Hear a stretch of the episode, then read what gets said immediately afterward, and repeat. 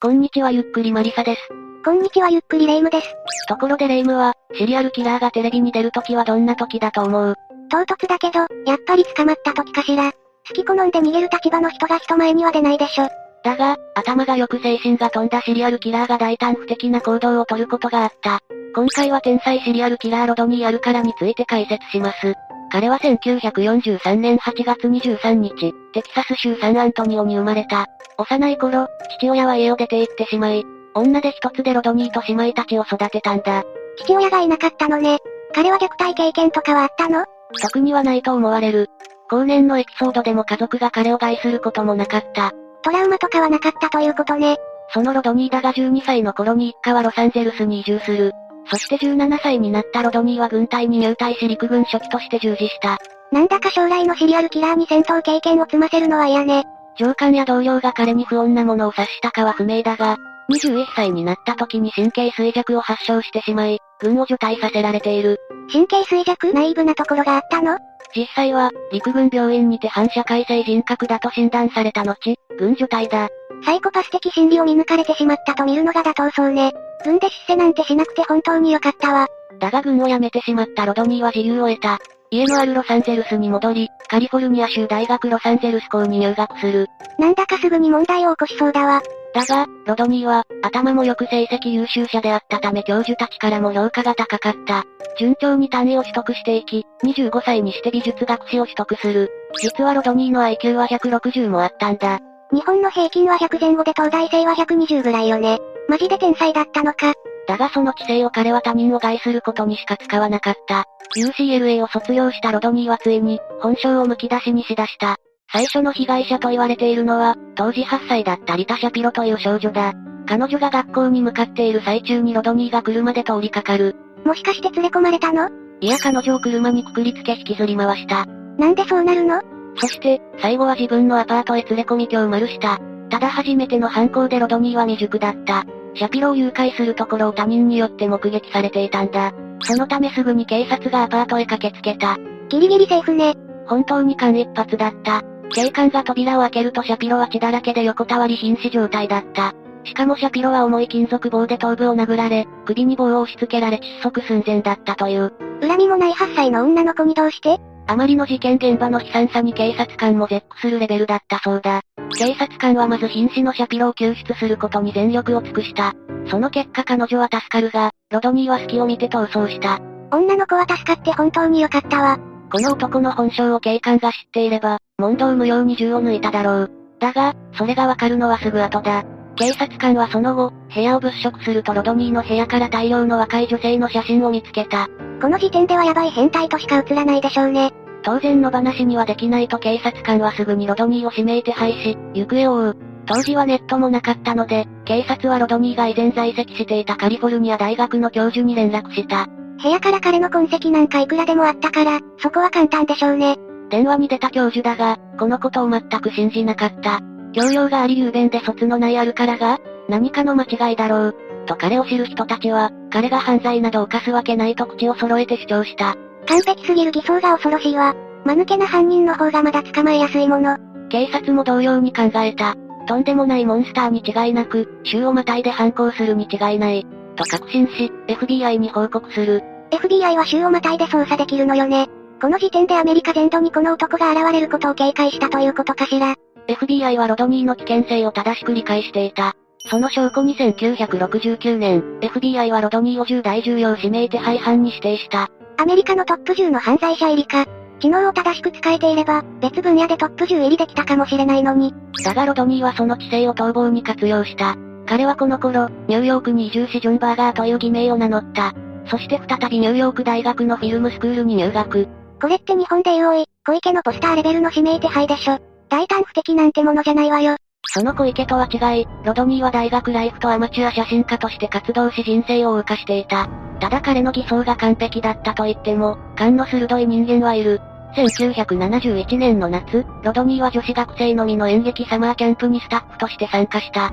そのキャンプに参加していた女子学生がロドニーに気づき警察に通報した。大人が気づかず、子供が気づくパターンって結構多いものね。3年間逃げ続けていたロドニーはこうして逮捕された。結局ロドニーは一人の女の子に乱暴をしただけということ？警察が掴んでいる事件はな。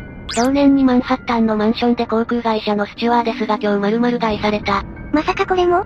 後の調査で彼の犯行だと分かった。他にも表に出てこないだけで多くの犠牲者が出ているらしい。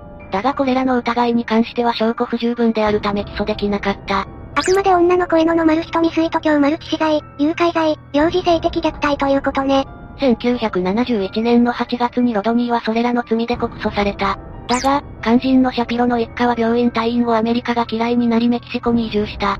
加えて、ロドニーも自分がしたことは話したくないんだと黙秘を続ける。仕方がないけど、証拠が出てこない。検察は仕方なく司法取引を行うことを提案。幼児性的虐待で罪を認める代わりに丸人未遂罪、強丸致傷罪、誘拐罪、幼児性的虐待を不起訴にした。最高刑を取れる罪からはことごとく逃れてる。これって計算づくということかしらああ、こうなると推測して動いている。結局ロドニーは禁錮1年から終身刑という不定期刑に処されたが、看守や精神科医たちに媚びを売り立った3年で刑務所から出ることができた。サイコパスは人心掌握に長けるというけれど、こいつはマジでヤバいわね。ただ知能はあっても彼に理性はない。1974年バス停にいた13歳の少女にマリファナを吸わせ、キスをしたため保釈期間中の違反行為として逮捕された。それで2年間服役している。頭はいいけれど、けだものということね。その後、仮釈放でニューヨークに戻り、日々を過ごしていた。ここから彼の行動は本格化する。1977年11月、家出していた18歳のジルバーコムを言葉巧みに誘い込み今日丸の末丸買い。死体はハリウッドの近くの山に捨てた。顔と頭を石で殴ってめちゃくちゃにし、ベルトとストッキング、ズボンを使い3回に分けて首を絞めた。翌月、ロドニーは看護師のジョージア・ウィックステッドをマンション内で今日丸し丸買い。ハンマーで頭を殴り、ストッキングで絞丸し、陰部を切り取った上全裸でバスルームに放置。短時間で犯行を行うようになるのは、自信の表れだってクリミナルマインドで見たわ。確かに彼は自信満々だった。その証拠に、ウィックステッド丸害後にテレビに出た。冒頭のあれか。一体どんなテレビなの？インタビューとかなら日本でもいたけど。ザ・デイティングゲームというテレビ番組だ。この番組は、女性が3人の男性の中から一番気に入ったデートの相手を選ぶというものだ。ロドニーはこの時、本名で堂々と出演した。頭おかしい。13歳の時から写真に興味を持ち、現在は写真家として活躍している。スカイダイビングとツーリングが趣味のロドニーあるから、彼の自己紹介だ。彼は世界の人間すべてをバカな獲物と見ていただろうが、彼が思う以上に世間は鋭い。デート番組でカップルになった女性が、番組後は一度も会わなかったと明かしている。またディレクターなど撮影に関わったスタッフすべてが彼を気味悪かったと証言している。化けの皮がすでに剥がれ始めているのね。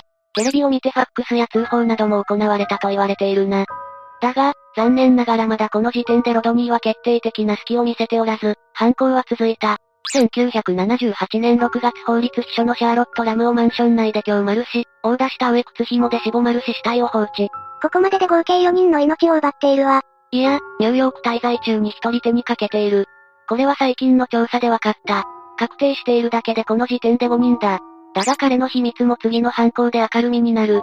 1979年、ヒッチハイクをしていたモニークという少女をマンションに連れ込み合意の元性行為を行った。しかし、翌日山へ連れて行き、写真撮影をしていた時に突然モニークが嫌がり出したことに逆上し大田後に50。ロドニーはモニークに思いを寄せていたため丸さずにヒッチハイクをしていた場所に戻した。最初の少女から二人目の生還者ね。被害者の証言が得られれば、逃げられないわ。モニークはその後、直ちに警察に通報しロドニーは逮捕された。しかし、母親が保釈金を払ったことですぐに釈放される。え、なんで？この時点で5人も手にかけてるじゃない。警察の書類上には、ロドニーは幼児虐待と今回の事件しか載ってないんだ。死人に口なしってこと？釈放後、両親の元で暮らすようになったが、もちろん、50、丸人を止めることはしなかった。去年6月、ジルという女性のマンションに押し入り、今日マル氏を出したウエストッキングで締めマルス。6人目。ただこの時ロドニーも怪我をしてしまい、現場にはロドニーの血が残った。これは後々大きな証拠となる。そして同年6月ビーチにてロビンという少女に写真を撮らせてほしいと声をかける。その後、彼女は草むらで丸買いされたところを発見される。7人目。スパンがだんだん短くなってきているわ。だが判断力はさほど鈍ってなかった。ロビンの件で一度、ビーチをうろついている時不審者として扱われた。これですぐに自分が疑われ逮捕されると危機感を感じ、ロビンを丸した後、ロドニーはシアトルに移動し、レンタル倉庫を借りて、犠牲者の大量の写真と思い出や戦利品として取っておいた被害者のイヤリングなどを預けた。ドラマなんかで出てくる事件のトロフィーというやつね。だが、これらの行いはさほど効果がなく、ロサンゼルスに戻ったロドニーはすぐに逮捕され起訴された。当然ロドニーはビーチには行っていないと証言。こいつの外面の良さと、面の皮の厚さは異常よ。この時も交際していたとされる女性が、ロドニーをかばっている。あるからは優しくて社交的、とっても素敵な男性。そう警察に説明したほどだ。当然だがカモフラージュの交際相手だったと言われている。彼が本気だったら、命を奪っているものね。そのような中で1980年ロビン・マルガイの裁判が始まり、ロドニーに最高刑が下された。だがしかし、その後裁判は公平なものではなかったと死刑判決が覆された。はぁ、あ、何が不公平だったのよ。陪審員にロドニーが過去に性犯罪を犯していたという情報が伝えられたんだが、これは判断へのバイアスで不適切だったとされたんだ。結局、このような流れが何度か繰り返される。なんだか、ロドニーの手の中で踊っている気がするわ。実際ロドニーは調子に乗って本を出版している。題名はユーザ・ジューリー。直訳であなたは陪審員。もしかして、自分は無実だとかいう内容かしら？この本の中で別の容疑者をほのめかしていたりと、少なくとも反省の色はない。だが、ロドニーが調子に乗っている中で大きく進歩があった。DNA をはじめとした科学捜査だ。ということは彼が取っておいた遺留品や現場の木とかから、ああ、それぞれの事件の遺留品を再度調査したところロドニーの DNA を発見されたんだ。これで、ロビン・マルガイだけじゃなく、他の女性のマルガイの罪が加わったのね。さすがにロドニーも年貢の納め時よ。いや、まだロドニーは自分の知性に自信を持っていた。その証拠にロドニーは弁護士を雇うのではなく自分で自分を弁護しようとした。今までうまくいったからって舐めすぎじゃない？その通り。そもそもロドニーはロビンの件だけで起訴されていると考えていたので、法廷で新たに4人を丸買いした罪に問われることは予想していなかったんだ。そりゃ弁護は散々でしょうね。加えて、さらに決め手となったのは最初に手をかけたシャピロが、ぜひ裁判で自分の意見を言わせてほしい、と警察に連絡してきたのだった。大変勇気のいる行為だったでしょうね。何しろ相手は何人もの女性を手にかけている男だ。顔を見るのも嫌だろうな。だが証言台に立ったシャピロは、ロドニーは恐ろしい人間。私の事件の後に終身刑か死刑になるべきだった。そうすれば、こんなに多くの犠牲者が出なかったのに、と訴え、極刑にすべきだと声を大にした。何も言えなくなったロドニーは、すべての容疑で有罪となり、改めて丸刑を命じられた。自分のやったことが返ってきたのね。これで解決ということかしら。いや、裁判は続けられ様々な討論が行われた。